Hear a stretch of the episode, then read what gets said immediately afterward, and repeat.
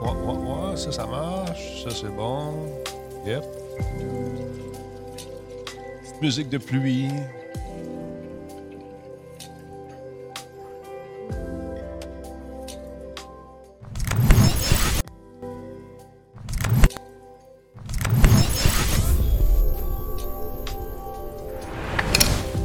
Ouais, ça donne le goût de jouer à Black Soup à Valhalla.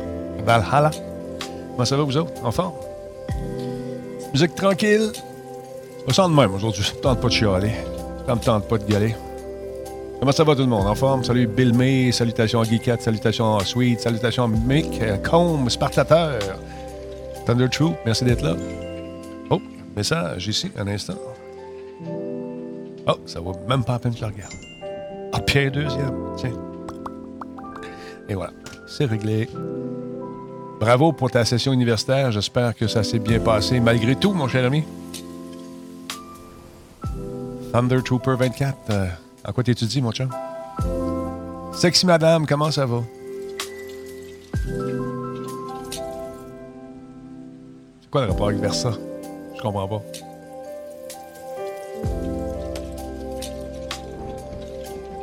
Des fois, ça va vite dans vos têtes. Pas assez vite dans la mienne, peut-être. Histoire en Université de Montréal. OK, cool. Merci, Derek Repent, pour le host. C'est très apprécié pour la rediffusion. Merci énormément.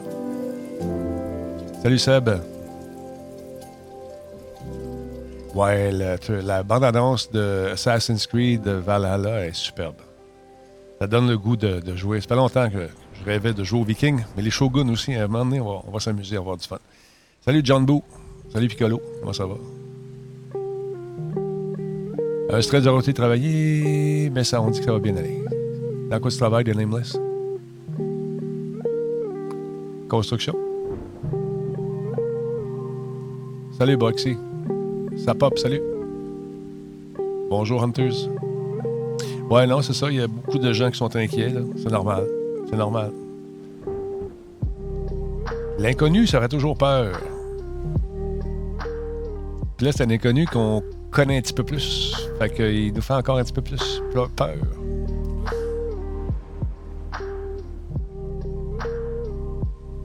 Je suis même pas sûr de devoir, de savoir, d'avoir de la job après la, la crise. Ouais, c'est sûr. C'est pas évident ça non plus, c'est certain. The Nameless en électronique dans un commerce. OK, cool. Salut Wookie, salut Tigri, salut John Rambo.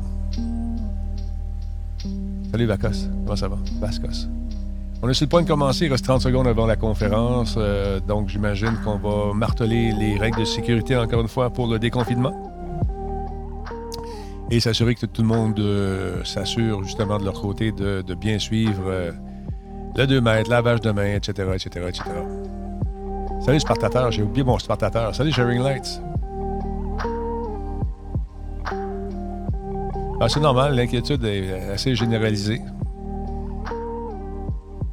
C'est euh, c'est sûr que c'est pas agréable de se lancer dans l'inconnu comme ça, avec tout ce qu'on. euh, euh, Il y a une portion d'inconnu, c'est sûr, mais une portion de trucs connus aussi. C'est c'est ça qui nous fait peur, certainement. On est sur le point de, de- de commencer la conférence de presse. Les gens de Radio-Canada qui y vont de leurs commentaires. Bon, la musique pour les vidéos, on a de la bonne. Moi, j'aime bien un petit lo-fi de temps en temps, ça fait du bien. Fait qu'on va passer à la pub. Juste pour vous permettre d'écouter un petit peu de musique en attendant que ça commence. Et voilà. Fait que c'est ça. Hey, merci beaucoup à Simon, euh, Simon, pardon. Deuxième mois défilé. Merci beaucoup, c'est très apprécié.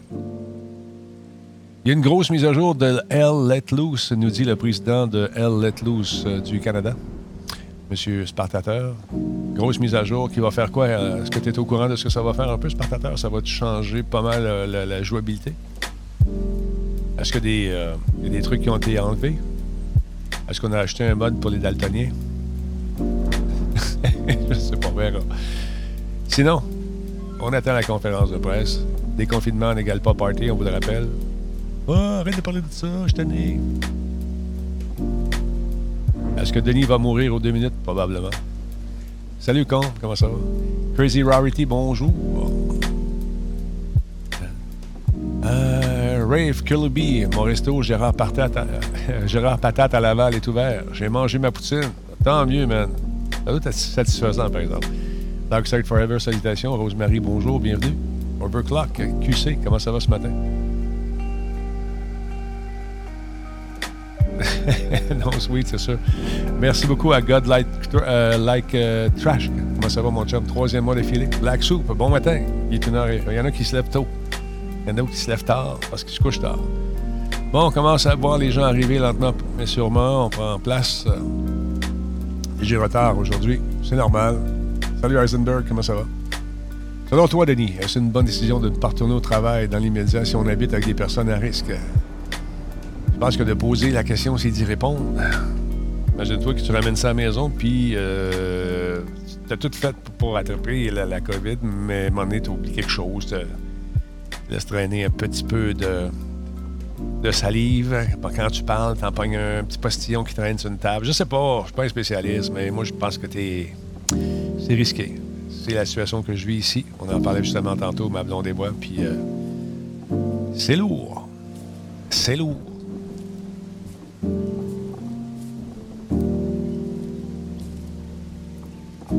Ah, c'est sûr, le Nexter salut Denis, malgré le stress de tout, euh, je, ne te, je, ne te, cache pas avoir hâte de retomber euh, dans mon labo, au bureau et tester des automatismes et tous mes trucs de programmation, tout en restant bien sécuritaire, bien sûr.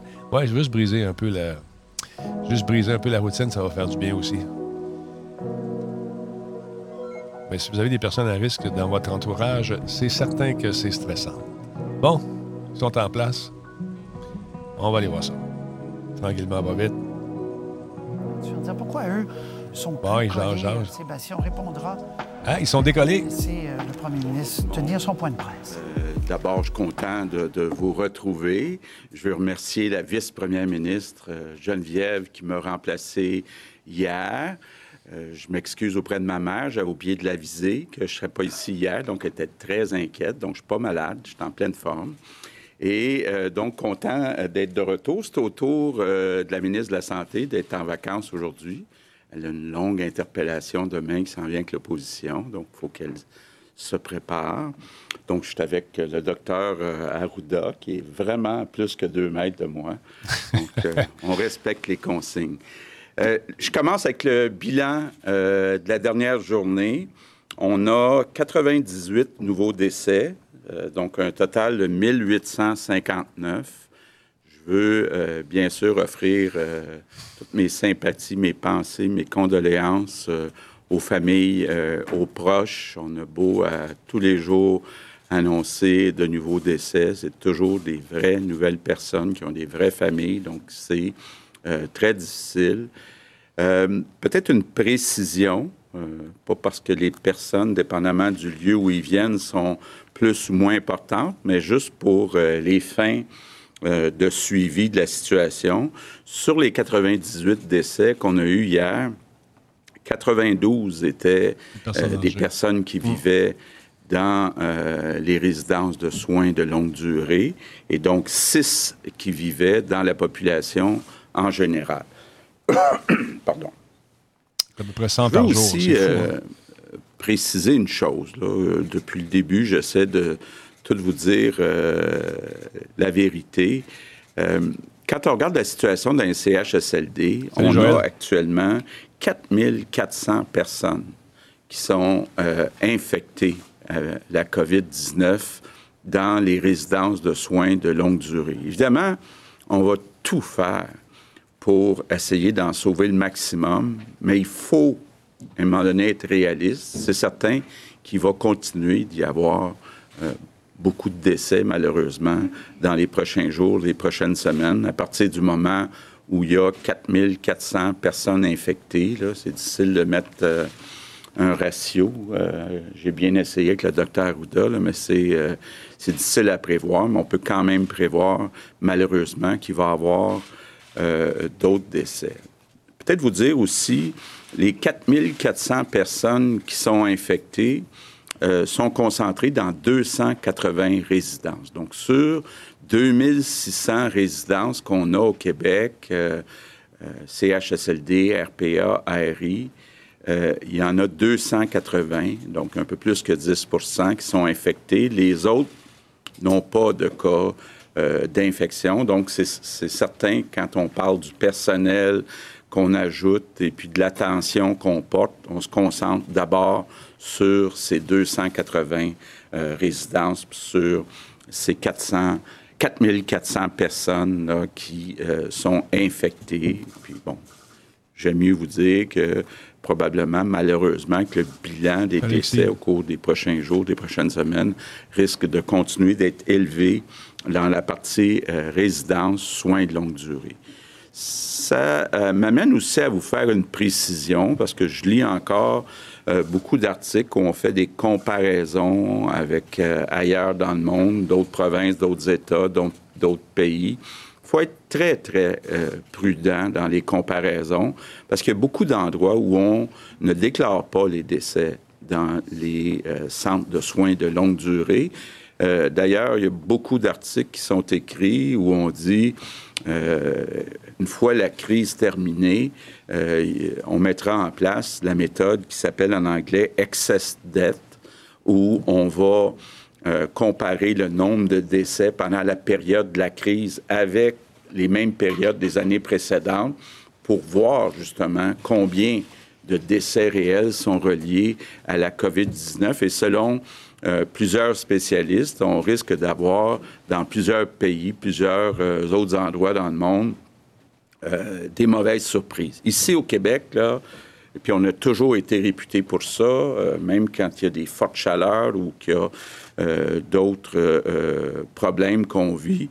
Tout est déclaré, que les gens aient été testés ou non par épidémiologie finir par être capable de le prononcer avant euh, la fin, j'espère. Mais bon, donc on, déclare euh, tous euh, les décès. Je reviens sur les cas et les hospitalisations. On a 27 538 cas confirmés, une augmentation de 944. 1684 personnes hospitalisées, une augmentation de 36.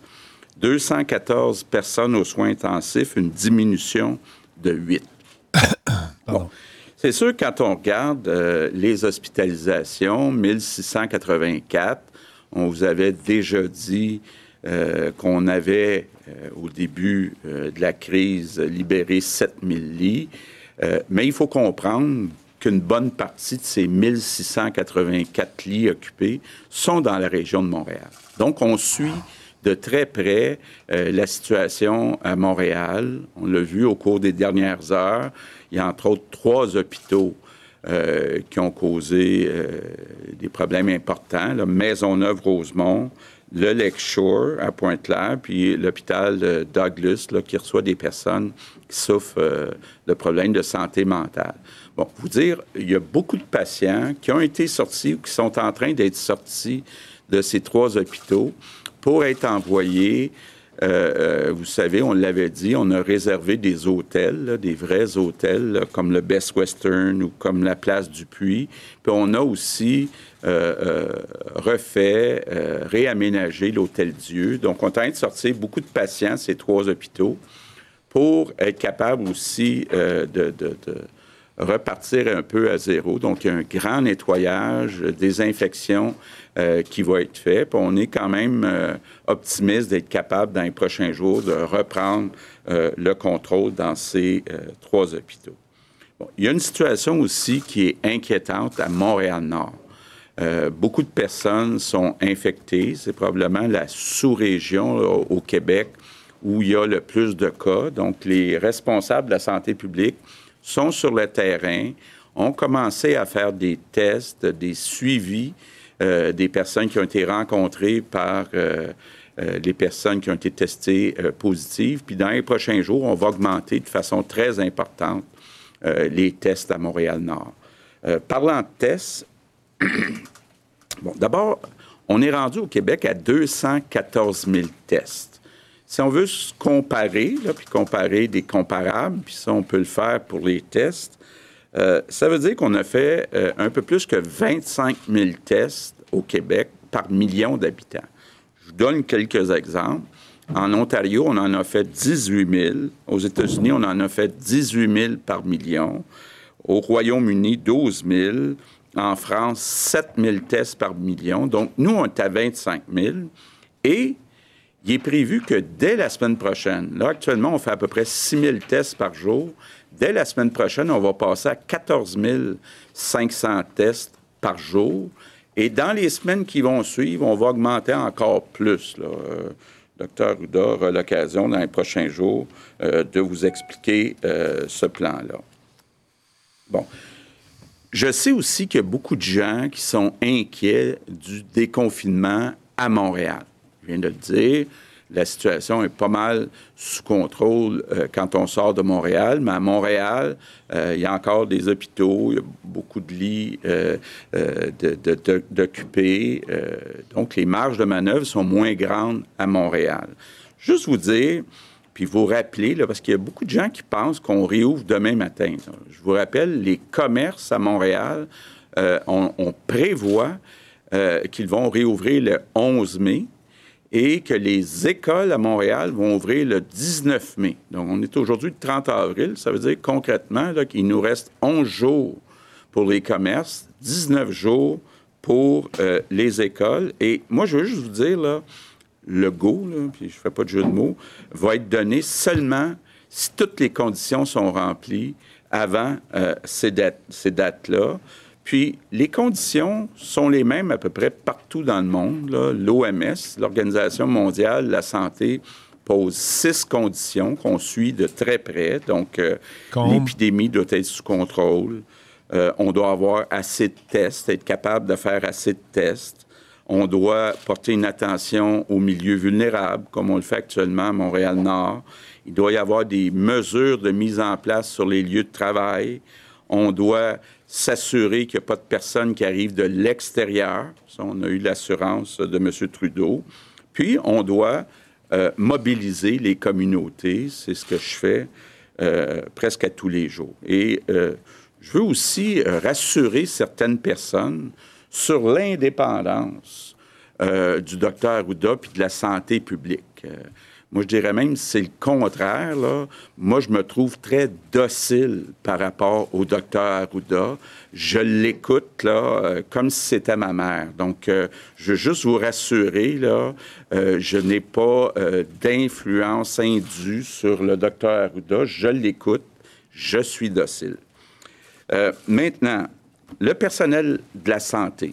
Bon, j'ai entendu tantôt euh, les infirmières. Euh, je comprends. Euh, c'est habile de réutiliser le mot docile qui a été utilisé hier.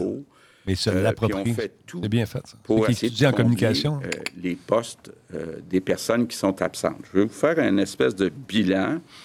Bon, on est à 10 500 personnes qui sont absentes dans l'ensemble du réseau. On est rendu à 7 200 personnes qu'on a trouvé, qui travaille maintenant grâce à Je contribue. Euh, donc ça, c'est une très bonne nouvelle, surtout que euh, me dit que euh, la grande majorité de ces personnes-là souhaitent rester après la crise. Donc, très bonne nouvelle pour tout le monde. C'est encourageant pour le long terme. On a aussi 1200 étudiants et enseignants qui sont dans nos établissements actuellement.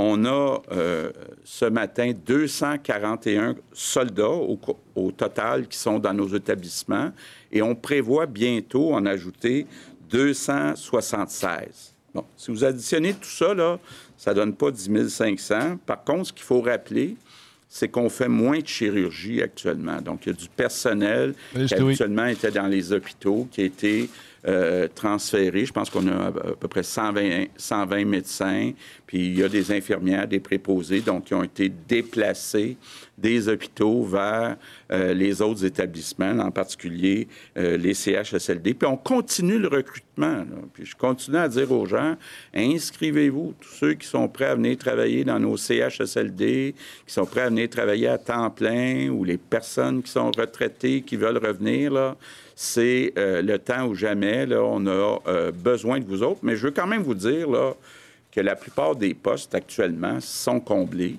Donc, il reste encore des ajustements à faire à certains endroits. Ce n'est pas parfait, mais quand même, euh, la situation s'améliore. Donc, je veux dire aux sont là, que on, comprend que vous allez devoir prendre des vacances, bien méritées. Euh, il s'agit juste, bon, qu'on travaille ensemble pour euh, euh, la suite des choses. Je veux revenir sur les consignes. Oui, on a fait un plan, on a déposé un plan, une prévision de déconfinement, en particulier à Montréal. Je ne suis pas trop inquiet pour les régions, mais pour Montréal, c'est très important si on veut être capable de commencer le déconfinement à Montréal. D'abord, qu'il n'y ait pas de rassemblement.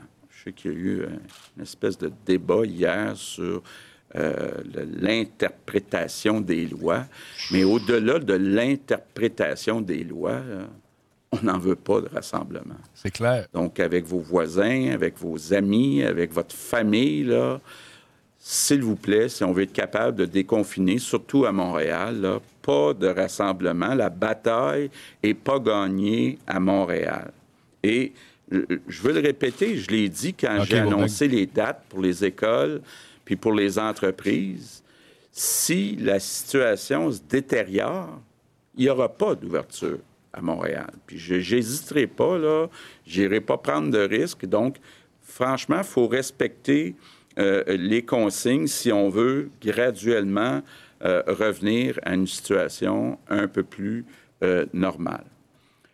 je termine avec mes remerciements du jour. Je veux remercier les, les personnes qui s'occupent des enfants vulnérables. vous savez, c'est un triste anniversaire aujourd'hui.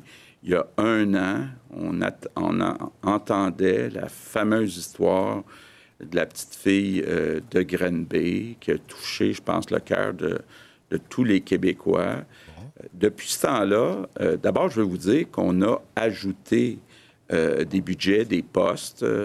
il y a des postes d'intervenants qui ont été ajoutés pas mal partout. Je sais que tous les postes n'ont pas été comblés. on va continuer de le faire. C'est important aussi euh, de dire que les listes d'attente dans les DPJ ont baissé même avant la crise. Il faut être prudent quand on regarde. oui, ils ont baissé pendant la crise, mais là, c'est parce qu'il y a eu moins euh, de signalements. Donc, il faut être prudent dans euh, cette interprétation. Donc, je veux offrir mes remerciements du jour aux pédiatres, aux infirmières, aux travailleurs sociaux, aux éducatrices, à tous les intervenants dans nos DPJ, puis de remercier aussi euh, Régine Laurent, puis les commissaires qui continuent leur travail, puis qui vont continuer euh, de nous faire euh, des recommandations pour qu'on s'occupe mieux des enfants vulnérables. Et les, une des façons d'aider ces enfants-là, c'est de retourner nos enfants à l'école. C'est sûr qu'actuellement, il y a moins de signalements. Une des façons de retrouver euh, le même niveau de signalement qu'avant, ben, c'est de retourner ces enfants-là à l'école. Donc, s'il y en a encore qui hésitaient à suivre les consignes, ben, faites-le pour nos enfants vulnérables. Parce que si euh, euh, on n'est pas capable de déconfiner, en particulier à Montréal. On va continuer d'avoir des enfants. Souvent, c'est les membres du service de garde qui vont dénoncer euh, quand les enfants leur disent. Les parents qui frappent les enfants ou qui les torturent, ils ne feront pas de signalement. Pour les enfants vulnérables, c'est important euh, qu'ils retournent euh, à l'école. Donc, je termine en vous disant non, oui, on a encore beaucoup d'efforts à faire, en particulier à Montréal. Donc, c'est important si on veut réussir à rencontrer euh, les objectifs puis le plan qu'on s'est donné, qu'on euh, respecte la distance de deux mètres avec les autres personnes. Si jamais on pense qu'on n'est pas capable de respecter le deux mètres, euh, il faut se mettre un masque. Et c'est important aussi de faire attention, une attention particulière aux personnes qui ont 60 ans ou plus. C'est pas parce que je vous aime pas, les personnes de 60 ans ou plus, c'est juste parce que je veux vous garder avec nous autres. Donc, euh, je compte sur vous euh, pour que ça se passe bien pendant le mois de mai et euh, je vous remercie. Maintenant en anglais. Yes, good afternoon. Oui, bonjour. Actuellement, nous allons assez bien Maintenant, s'il y a de la transmission dans quelques quartiers, comme par exemple à Montréal-Nord, l'Autorité de la santé publique de Montréal applique la stratégie du dépistage et des enquêtes dans cette zone-là. J'aimerais être bien compris. Nous avons annoncé nos plans de réouverture, mais cela ne commence pas cette semaine. Les rassemblements sont toujours interdits. Il n'est pas le temps d'arrêter nos efforts de distanciation physique et sociale. Il faut faire preuve d'encore plus de discipline. Si nous relâchons nos efforts et la situation ne s'améliore pas à Montréal, je n'hésiterai pas à éloigner et reporter la réouverture. Donc, je compte sur chacun. Merci. Monsieur le Premier ministre. Alors, pour la période des questions en français, nous allons débuter aujourd'hui avec Olivier Bossé du Soleil. Bonjour, messieurs. Euh, J'aimerais que vous m'expliquiez comment je peux interdire à mon fils de 10 ans de ne pas aller jouer avec le voisin, mais que dans quelques jours, ils vont être 15 dans la même pièce. Bien, je peux commencer là, en disant ce qu'on veut essayer de faire, euh, c'est euh, d'avoir moins d'enfants dans chaque classe, puis de dire aux enfants, autant les parents que les enseignants, restez à deux mètres. Puis euh, Ouais, tough, ça. si jamais vous passez à moins de deux mètres, faut pas que ça dure, faut pas que ça reste là. Euh, je pense que ça c'est euh, important. Donc de la même manière, à un enfant de 10 ans, faut lui expliquer que euh, c'est mieux de toujours être à deux mètres des autres personnes. Peut-être, si vous me permettez, Oui. euh, Monsieur le Premier ministre, une des choses aussi que je veux vous dire, là, quand on parle de la région de Montréal, de Montréal, on parle de la région métropolitaine. hein. Je ne voudrais pas que les gens de Laval interprètent que les consignes que le premier ministre nous vient de nous donner ne s'appliquent pas à eux. La couronne autour de, de Montréal, je pense que c'est la même chose. C'est la zone chaude, les zones froides sont vraiment plus à l'est et à l'ouest. Il y a une chose qu'il faut comprendre, euh, quand on va dans, dans les processus qu'on va mettre en place au niveau scolaire, là, euh, puis au niveau même des garderies, ça ne sera plus les mêmes processus qu'on avait avant. hein. Les, les travailleuses ont porté des, masques. Euh, Il faut aussi comprendre qu'on connaît que les gens qui vont être là, ne seront pas des gens qui sont susceptibles, alors que votre voisin, euh, je ne sais pas s'il y a une grand-mère ou pas, et- et- etc. Fait faut aussi voir cette réouverture. Quand on a fait un point d'arrêt, hein, on a défini des travailleurs essentiels qui étaient des gens qui étaient permis, etc. Faut voir ce déconfinement-là qu'on fait actuellement avec les garderies, avec certains secteurs d'activité, comme étant une nouvelle définition de travailleurs essentiels. Ça ne veut pas dire qu'on se relâche complètement. Et ça, c'est majeur, à mon avis, parce que la quantité de réouverture va être dosée pour être capable de voir qu'est-ce qui se passe avec ce mouvement-là, puis d'être capable d'intervenir là. Si vous commencez à vous rassembler un peu partout, on ne saura plus euh, d'où ça vient nécess- nécessairement. Fait que c'est très important de maintenir cette approche-là. Puis, comme le disait le premier ministre, qui est très docile, on va appliquer les, euh, je vous dirais, les, recommandations de, l'OMS. Mais, mais euh, on voit déjà certains relâchements. On m'a parlé de certains parties de COVID-19 comme on faisait pour la varicelle. Euh, Il y, a des- y y a choses qui se relâchent et, et, et je voudrais pas euh, que ça devienne de façon significative là, euh, parce que ça, ça va venir brouiller la carte parce qu'on ne saura pas dans quel secteur ça vient d'où. C'est vraiment une transmission communautaire qui ne sera pas associée nécessairement d'emblée aux réouvertures. Je ne sais pas si vous comprenez ce que je veux dire. C'est pour ça qu'il faut y aller par étapes. Parce que quand on va ouvrir des usines ou des entreprises, on va savoir qu'il y a un potentiel là, puis on va être en mesure de le contrôler là. Mais si, si la personne, c'est en faisant un party COVID chez eux ou avec d'autres qu'elle l'attrape, on vient compliquer notre diagnostic populationnel. Donc, c'est très important, comme je le dis, que- la population respecte la prescription qu'on va vous donner. Donc, en sous-question.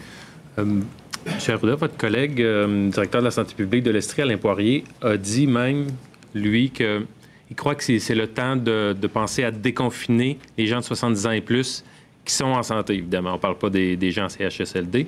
Donc, qu'est-ce que, que- qu'est-ce que vous pensez de ça? Je, je- je le pense aussi qu'il faut regarder ça, particulièrement peut-être dans les zones qui sont froides, aussi comparativement à ce qui se passe à Montréal.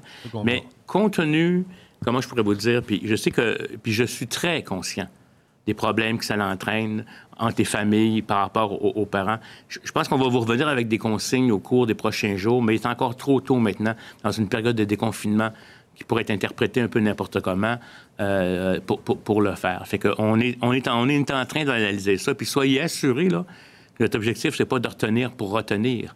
Notre objectif est pour retenir, pour être en mesure de savoir qu'est-ce qui se passe, bien comprendre la dynamique de transmission. C'est un élément très, très important et ça fait partie des conditions d'OMS. Merci. Maintenant, au tour de Patrice Bergeron, la presse canadienne. Bonjour à vous, messieurs. Euh, une question qui vient de, de médecins spécialistes. Actuellement, il n'est pas possible de retourner dans une résidence ou dans un CHSLD un patient qui est hospitalisé parce qu'il a été atteint de la COVID-19, mais qui a passé deux tests négatifs. À la veille de l'ouverture des commerces, écoles, euh, ce qui va entraîner une hausse des cas, des médecins se demandent comment gérer les lits avant que des malades supplémentaires s'ajoutent. Quand et comment sera-t-il possible de donner congé aux malades âgés qui sont rétablis? De façon générale, on veut, puis je parlais tantôt de trois hôpitaux, on veut retourner certains patients, soit dans des hôtels, soit dans le CHSLD où ils étaient. Évidemment, compte tenu de la situation euh, qu'on vit dans les CHSLD, euh, on pensait que c'était bon de les garder pendant un certain temps à l'hôpital, mais éventuellement, il va falloir retourner ces patients-là pour retrouver euh, le niveau d'opération, d'activité qu'on avait avant dans les hôpitaux. Euh, oui. euh, comme tel à différents endroits, soit vers l'hôtel, soit vers des nouveaux lits qui vont se, créer à l'Hôtel Dieu, etc. Par là, je parle de la région métropolitaine, parce qu'il faut maintenir cette capacité à la fois de traiter nos urgences, puis nos semi-urgences, puis une capacité de recevoir d'autres patients qui vont venir probablement du milieu du déconfinement. Et euh, en complémentaire, en fait, qui, fait écho à la question de mon collègue tout à l'heure, parce que vous avez peut-être vu, mais le regroupement des résidences pour aînés ajoute sa voix aussi, il demande le déconfinement de ses locataires, il s'inquiète de leur détresse psychologique. Et il demande, euh, vous l'avez dit, donc une annonce, mais un plan le plus rapidement possible pour qu'ils puissent au moins planifier un déconfinement puis mettre en place des mesures. Euh, que leur répondez-vous? Bien, moi, je réponds qu'on va le faire, comme on l'a fait avec euh, nos énergies depuis le mois de janvier, qu'on travaille avec les, entreprises et les industries.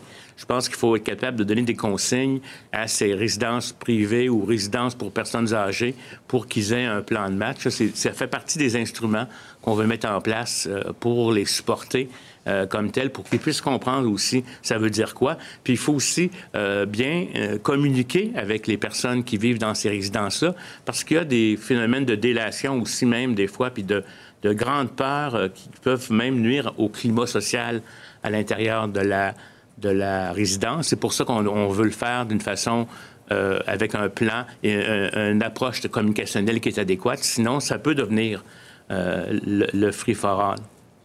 Merci. Prochaine question. Alain Laforêt, TVA Nouvelle. Bonjour, Monsieur le Premier ministre. Bonjour, Monsieur Aouda. 98 euh, morts, on est dans les gros chiffres depuis le début de cette pandémie. On atteint euh, presque le, 2000 morts depuis le début euh, de la pandémie. C'est un peu plus haut que le chiffre optimiste que vous nous aviez donné dans vos graphiques. Le déconfinement va débuter d'ici deux semaines. À ce rythme-là, avec le déconfinement, est-ce qu'il n'y a pas un risque qu'il y ait 2500 morts qui s'ajoutent au mois de mai? Non, c'est pas un record. Bon, d'abord, euh, comme je le disais, puis comme je l'ai montré sur euh, le graphique euh, que je vous ai présenté il y a quelques jours, on vit comme deux mondes dans un. on regarde aujourd'hui, sur 98 décès, il y en a 92 qui viennent des CHSLD et euh, des résidences de soins euh, de longue durée. Il y en a 6 qui viennent de la population euh, en général. Donc,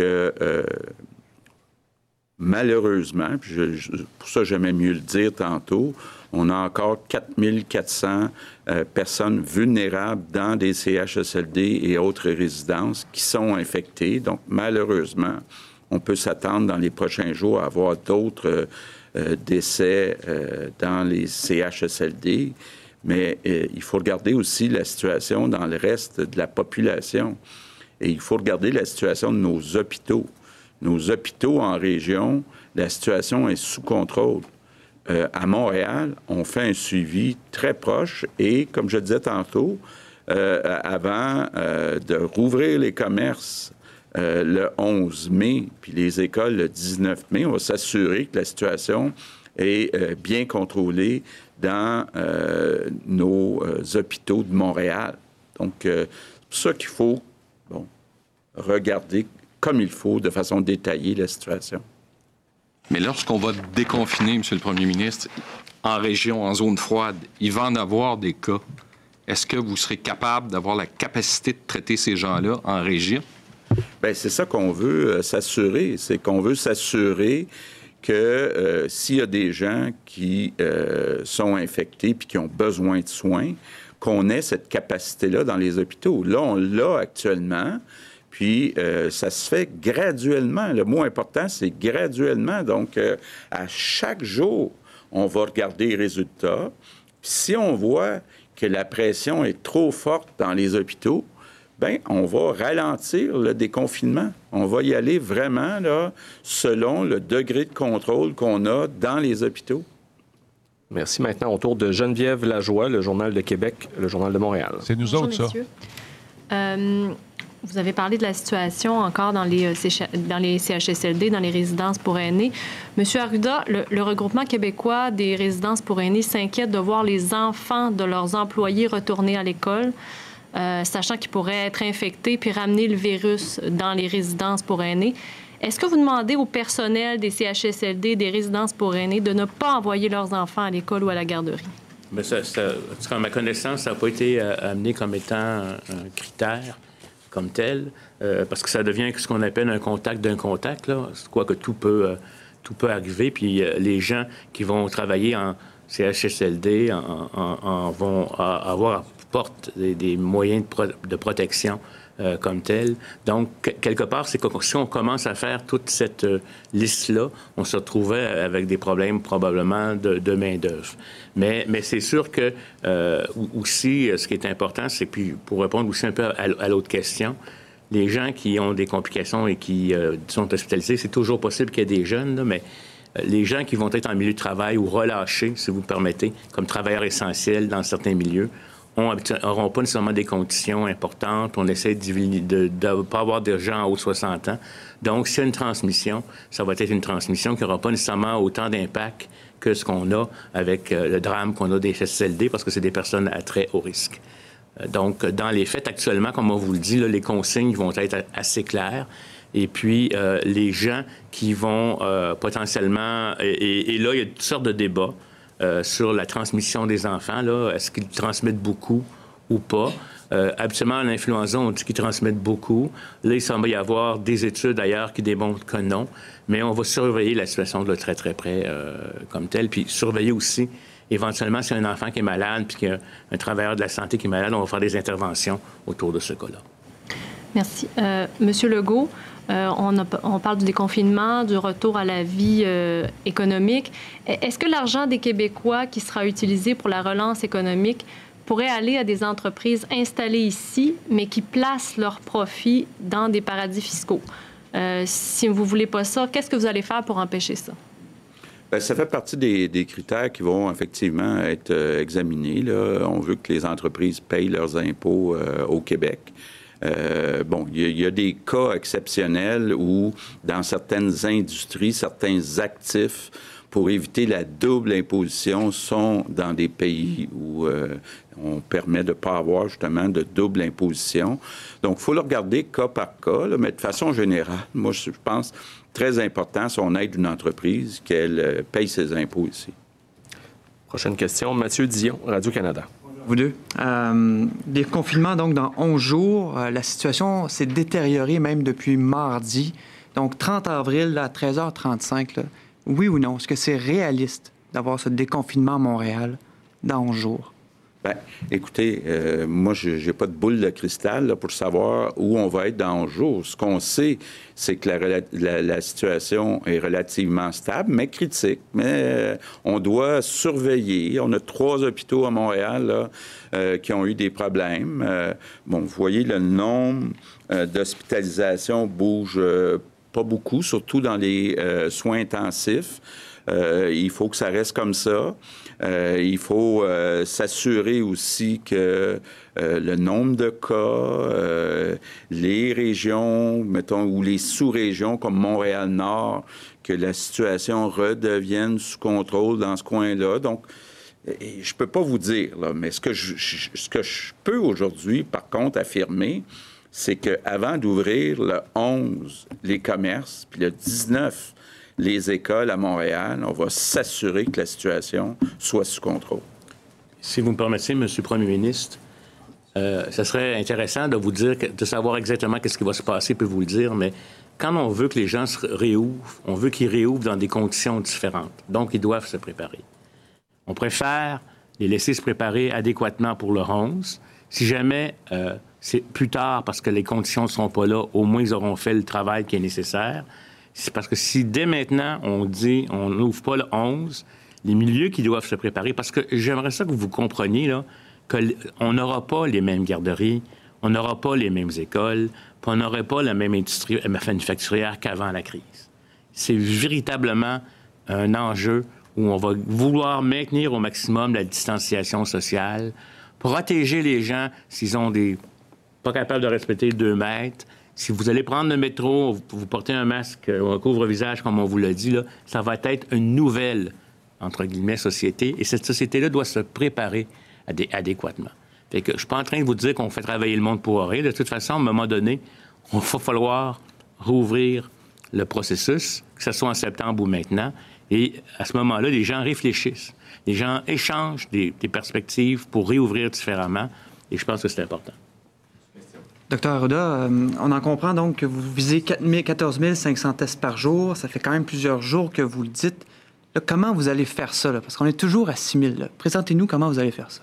Écoutez, je ne vais pas rentrer dans le détail parce que sous peu, vous allez avoir euh, l'occasion de me poser des questions et que je puisse répondre à plusieurs euh, éléments. Mais déjà, par exemple, la situation qui se passe dans Montréal-Nord, actuellement, la directrice de santé publique va ouvrir demain des, ce qu'on appelle non pas seulement des cliniques d'évaluation comme on a fait récemment pour des cas, mais des cliniques de dépistage. ça, c'est en train de s'organiser. on est en train de faire le plan avec toutes les directions de santé publique. Puis c'est clair que quand on va déconfiner, euh, on va tester les milieux qu'on va déconfiner de façon importante. Comme je vous le dis, actuellement, on a une disponibilité de 14 500 tests qu'on pourrait mettre en switch on demain matin. Il faut par contre utiliser les tests à bon escient. Parce que si on les fait n'importe comment, par exemple dans des régions où il n'y a pas beaucoup de cas, le taux de positivité va être faible et on n'aura pas. on a toujours maintenu des taux très élevé à 15-16% de positivité, ce qui est un bon indicateur. Ça démontre qu'on utilise le test dans les bons milieux. Mais c'est clair qu'il va y avoir un élargissement et ça va se faire non pas sur la base seulement de prise de rendez-vous, etc., mais des cliniques de dépistage rapide pour des gens qui ont des symptômes ou des asymptomatiques dans certains territoires. Merci. Prochaine question, Fanny Lévesque, La Presse. Oui, bonjour. Euh, on apprend ce matin que Québec a failli être victime d'une fraude de 45 millions pour l'achat de masques N95. L'affaire s'est retrouvée devant la Cour supérieure qui a finalement donné raison au CHU de Québec dans cette histoire-là. D'abord, est-ce qu'il y a eu d'autres cas similaires, à savoir est-ce que le Québec a déboursé de l'argent pour des équipements qu'il n'a jamais reçus?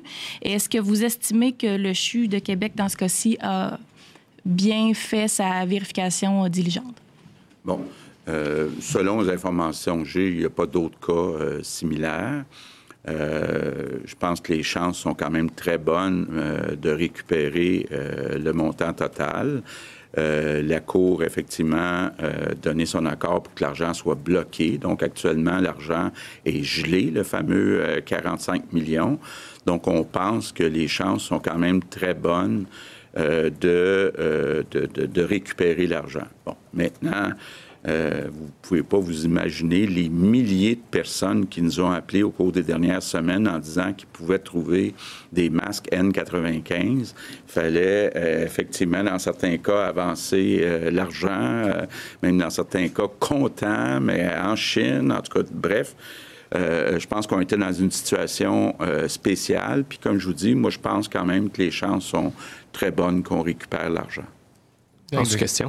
Oui, j'aimerais revenir, M. Arruda, sur la stratégie de test. Euh, ce matin, on, lisait que certains experts québécois en santé publique qui, estiment que Québec ne rencontre pas encore les six critères dont vous avez parlé, M. Legault, euh, de l'OMS pour le déconfinement. Euh, je comprends que ça va être annoncé peut-être dans quelques jours, la stratégie de test, mais, est-ce qu'on peut avoir un aperçu de qu'est-ce qui sera annoncé, quelle sera la stratégie? Et est-ce qu'il va y avoir une stratégie pour retracer les chaînes de transmission également? Oui, écoutez, il faut comprendre que c'est pas parce qu'on euh, déconfine qu'on va pas euh, qu'on va arrêter ce qu'on appelle l'approche euh, recherche de cas et contacts, qui est la, la deux, troisième catégorie des éléments de l'OMS, oui, on va être capable de le faire. Dès qu'il y a une éclosion dans un milieu scolaire, puis qu'il y a des symptômes, puis qu'on doit intervenir, on va intervenir. Dans certaines, on va peut-être faire des tests aléatoires comme tel. On va voir, là, oui, ça va, ça va être fait. Je, comprends que les gens l'ont pas vu là, euh, actuellement, et, et, mais on est en train d'attacher toutes les ficelles. Il faut comprendre aussi qu'on va avoir des tests en région chaude, mais aussi des tests en région froide, parce qu'on veut monitorer est-ce que c'est en train de s'installer ailleurs. Euh, faut, on est en train d'avoir les capacités, là, euh, parce que, Dieu merci, on ne devrait plus avoir de problème ben, en date d'aujourd'hui. J'ai toujours dit que ce que je dis, c'est vrai en date d'aujourd'hui. On ne devrait pas avoir de problème de réactif, ni de tige ouatée, puis des capacités de laboratoire. Là, on est je ne veux pas annoncer des choses qui sont, qui sont, qui sont en cours que je dois valider. Il va y avoir d'autres capacités de laboratoire de telle sorte que euh, on va répondre aux critères de, l'OMS, même si des gens sur le terrain n'ont pas cette impression-là. Et comme je l'ai dit, au-delà de ce qui va être utilisé pour le traitement hein, des, patients où il va y avoir des tests réservés à l'investigation euh, des cas et des contacts et des tests réservés pour documenter ce qui est dans la population gérée par les directeurs de santé publique et plus tard les études séroépidémiologiques qu'on va mettre en place. Maintenant, autour de Louis Lacroix, Cogeco Nouvelle. Bonjour, Monsieur le Premier ministre, euh, Dr. Arruda. Euh, il y, a beaucoup de gens qui, euh, en fait, dans les régions, il y a comme une espèce de, double sentiment. Les gens sont heureux du déconfinement qui s'en vient, du fait qu'on va rouvrir les régions, ça va permettre une plus libre circulation. Mais en même temps, ils sont très inquiets que ce déconfinement-là puisse faire en sorte que des gens de Montréal en profitent pour se rendre dans ces régions-là. Est-ce que vous, vous envisagez, euh, compte tenu de la situation dont vous avez dit, M. Legault, tout à l'heure qu'elle était critique à Montréal, de confiner certaines régions de Montréal pour éviter justement qu'il y ait cette espèce d'exode euh, vers les régions euh, des gens qui sont dans des zones chaudes et qui iraient dans des zones froides? Est-ce que ça, c'est envisagé? le, le, premier ministre l'a dit aussi.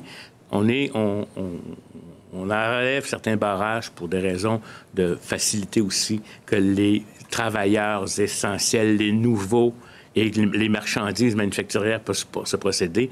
Mais on n'est pas en train de vous dire, ben ça y est, là, Montréal, allez-vous-en tous du côté euh, de l'Est du Québec, parce que là-bas, c'est le paradis, il n'y a pas de virus. On n'en est pas là. Et, et, si les gens ont l'impression qu'ils vont avoir des mouvements de cette nature-là, puis qu'on va le faire à ce stade-ci, la réponse, c'est non. Ça fait partie, je vous l'ai dit, ce qu'on déconfine, on déconfine des travailleurs essentiels ou des éléments essentiels dont la définition s'élargit et de façon progressive. Mais pour tout le reste, ça demeure les consignes qu'on va faire et qu'on va ajuster. Parce que si on ouvre trop de feu en même temps, ou qu'on met trop d'étincelles dans la paille, ou si vous voulez, du propane, moi, je pense qu'on va avoir la misère à être capable d'éteindre les feux puis à contrôler les situations. Fait que je sais que c'est très difficile parce que si on, on se dit, écoutez, si les enfants peuvent aller à l'école, puis s'ils peuvent se retrouver comme ça, pourquoi moi je peux pas y aller? Mais c'est à cause de ça. C'est-à-dire qu'on y va avec une. Puis, n'oubliez pas, là, c'est pas des personnes à risque qu'on met en, théorie. les, gens qui ont des maladies chroniques, euh, etc., ils n'iront pas travailler, là, euh, à moins de travail essentiel ou etc. Fait que le message, c'est que même. Puis je vais vous dire, si on sent des mouvements, je l'ai dit au début, là, si on sent que la population ne suit pas puis qu'on est en train de perdre de contrôle, ben, ah, je peux vous dire qu'on peut revenir à un temps d'arrêt.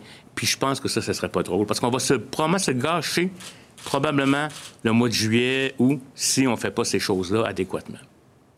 Sous question? Euh, euh, vous ne répondez pas directement à ma question. Ma question, c'est davantage de dire est-ce que vous songez à confiner Montréal, à dire, à empêcher. On avait abordé ça en début de, pandémie. Là. Il y avait, vous aviez dit d'ailleurs que c'était euh, une chose qui, pourrait être possible éventuellement de, de, confiner Montréal. Parce que toutes les régions ont été confinées, la plupart des régions, mais jamais Montréal. Alors, est-ce que l'inverse pourrait se faire? Est-ce que vous songez, est-ce qu'il y a un plan qui est examiné pour dire... Il faudra avoir un indice d'un taux de transmission localisé à un endroit. Ok, Je ne sais pas si vous comprenez ce que je veux dire. C'est-à-dire que si on démontre, parce qu'il faut voir que Laval est aussi chaud, on parle beaucoup de Montréal, là, mais Laval est aussi chaud que, que, Montréal. Il y a même des communautés similaires qui sont à Laval. Fait que tout va dépendre de notre cap. Un, si c'est faisable, premièrement. Deux, si on a une épidémiologie particulière, on pourrait effectivement confiner un quartier techniquement, mais ça doit se discuter euh, notamment avec la directrice de santé publique. Puis il faut avoir des raisons épidémiologiques de le faire. Mais si ce confinement-là est impossible parce que déjà la zone est toute rouge, ça c'est une chose. Mais ce qu'on veut pas non plus, c'est que le, tout le monde de Montréal, comme je l'ai dit, monte au nord puis s'en aille dans l'est. Mais il n'y a pas de plan. Je, actuellement, on n'a pas cet indice-là euh, comme quoi qu'on est rendu à ça. Merci. Maintenant, euh, la prochaine question nous provient de Marco Belair Serino du journal Le Devoir. Quel est le nombre de lits occupés et disponibles réservés aujourd'hui aux patients atteints de la COVID-19, notamment dans les unités de soins intensifs, dans les centres hospitaliers euh, du Grand Montréal? Euh, combien de lits seront mis de côté pour les patients déclarés positifs durant le déconfinement? Attendez une seconde que je regarde ça. Prenez le temps. Mais ce que, je peux vous dire, c'est qu'il y a. Ce que je peux vous dire, c'est y a. Euh, plusieurs lignes, euh, notamment autour de 1588, qui sont euh, avec des personnes qui sont, euh, on appelle NSA, qui ne sont plus activement dans le dans l'hôpital et qui pourraient libérer de, l'espace. C'est ce qu'on a actuellement et on est en train de de diminuer ça. Il y a à peu près, il y avait au cours des dernières données une centaine de personnes qui étaient COVID-19 positifs, qui étaient dans une situation où ils pouvaient aller à l'extérieur. Donc, ces personnes-là vont aller vers ce qu'on appelle des zones de transition euh, qui sont, on les remettra pas dans leur CHSLD rouge, etc., pour avoir des meilleurs soins.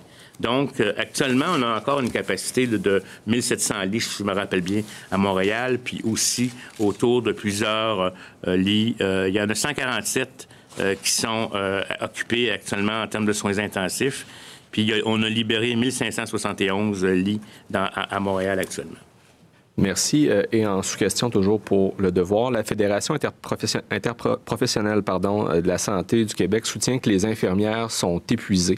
Doit-on craindre une nouvelle pénurie de professionnels soignants dans les CHSLD et euh, les centres hospitaliers? Bien, évidemment, là, comme je le disais tantôt, le fait qu'on ait 10 500 personnes absentes, ça met de la pression sur le réseau. Par contre, le fait qu'on a ajouté 7200 personnes par le site Je contribue, plus les étudiants, plus les soldats, ça enlève une partie de cette pression-là. Moi, ce que j'espère dans les prochains jours, les prochaines semaines, c'est que dans les 10 500 personnes qui sont absentes, il y en a quand même plusieurs euh, qui étaient comme en quarantaine, euh, même si c'est pour 14 jours, qui finissent leurs 14 jours. Donc, j'espère qu'ils vont revenir au travail.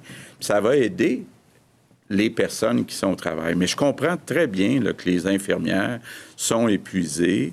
Euh, ils ont été à court de personnel euh, depuis longtemps, donc ils ont besoin de repos et on fait tout pour essayer d'amener le plus de personnes euh, possible dans les établissements. Merci encore une fois. Le temps file, so time now for question in English, and we'll start with Katsuni, CBC News. Good afternoon. Um... 98 nouveaux décès au Québec. 98 nouveaux décès au Québec, mesdames, messieurs. Il y a 4400 personnes, qui sont, euh, atteintes de la COVID. Le réseau On va arrêter ça. des personnes âgées, monsieur. Ah, bon, et voilà. donc, c'est beaucoup de monde encore. De ce temps-là, c'est la moyenne, c'est autour de quoi, une centaine, euh, centaine par, euh, par jour. C'est fou, c'est fou, c'est fou. La plupart sont des personnes âgées dans les CHSLD, 6 dans la population. Je comprends le move de déconfiner euh, aux alentours. Encore une fois, on se répète, gardez votre 2 mètres. Le party, j'ai peur qu'il va pogner pareil. sûrement qu'on va devoir revenir en arrière si on n'écoute pas. Donc, euh, comme on dit, ils nous ont passé à la POC, c'est à nous autres de, faire attention. Si on ne fait pas attention, ben, on va retourner dans ce calvaire qui est le confinement. C'est simple de même.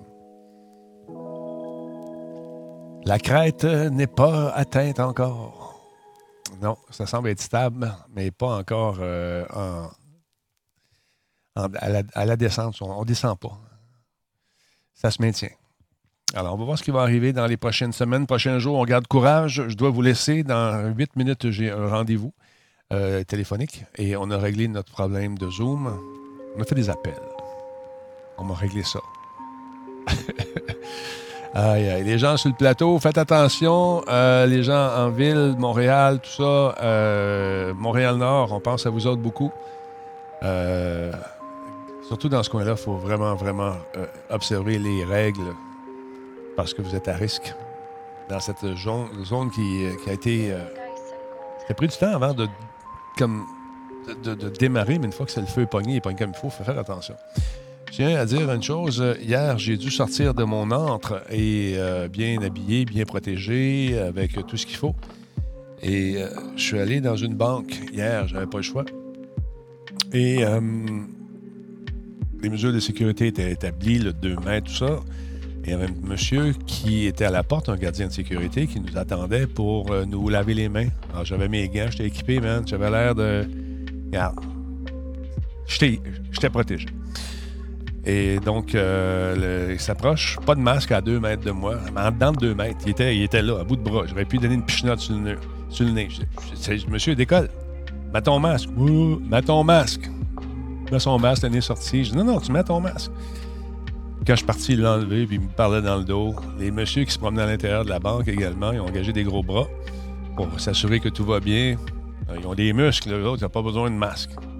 Ça se promenait, puis ça se tapait les mains, puis ça jasait.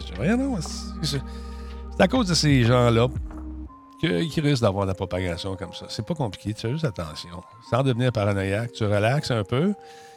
Mais quand tu te rends compte qu'il y a des petits qui sont dans la rue, euh, en Bédène, hier faisait chaud, là. Un beau secteur. Et puis la petite fille euh, dans la rue avec son père, puis ce qui semble être sa mère. Ben stone, ben gelé, yeah, yeah, party, pogné. Là, tu te dis, bon, il y en a qui n'ont pas la même conscience que, que nous. Il faut quand même euh, faire attention à eux. Il faut faire attention à nous surtout. C'est triste de voir ça. C'est, triste de voir ça. C'est beau avoir 50 livres de muscles sur le chest de plus que moi. Si la bébite décide de te faire mal, elle va te faire mal pareil. Elle va rentrer, tu vas être malade. Elle mourra pas, mais ça va être, juste être chiant pour toi. Je sais pas. Ça m'a frappé hier, cette espèce de. Moi, je pensais que le monde. Tu sais, je pas sorti d'ici, je faisais un Christy de bout. Je me suis dit, les gens vont faire attention. Pas en tout. C'est, le bordel. Ma elle me l'avait dit. Elle dit, tu vas, tu vas capoter, mais tu reviens. C'est ça qui me fait peur avec le déconfinement, c'est qu'on pense que le party. Euh, il a dit qu'on pouvait sortir. let's go, Minou. J'ai trouvé sa, position ferme à Aruba. Aruba, ou Aruda, pardon. Aruba, je pensais aux vacances. Euh, mais euh, ça serait plate qu'on soit obligé de retourner, de revenir en arrière pour un autre 15-20 jours. Pensez-y à ça. si vous voyez des ticounes, ben, vous pouvez le passer oui, j'aimerais ça aller faire un tour à Aruba, oui, en vacances, retourner là-bas. Comme M. Labelle qui m'a écrit qu'il a hâte de, que le déconfinement arrête pour partir en vacances en France. Aïe, aïe, aïe. En tout cas, passez une belle journée. Je m'en vais à mon meeting. C'est une journée comme la musique, que je me sens de même aujourd'hui. Que je vous laisse. Attention à vous autres. On se voit plus tard avec euh, notre ami Versa. Salut tout le monde.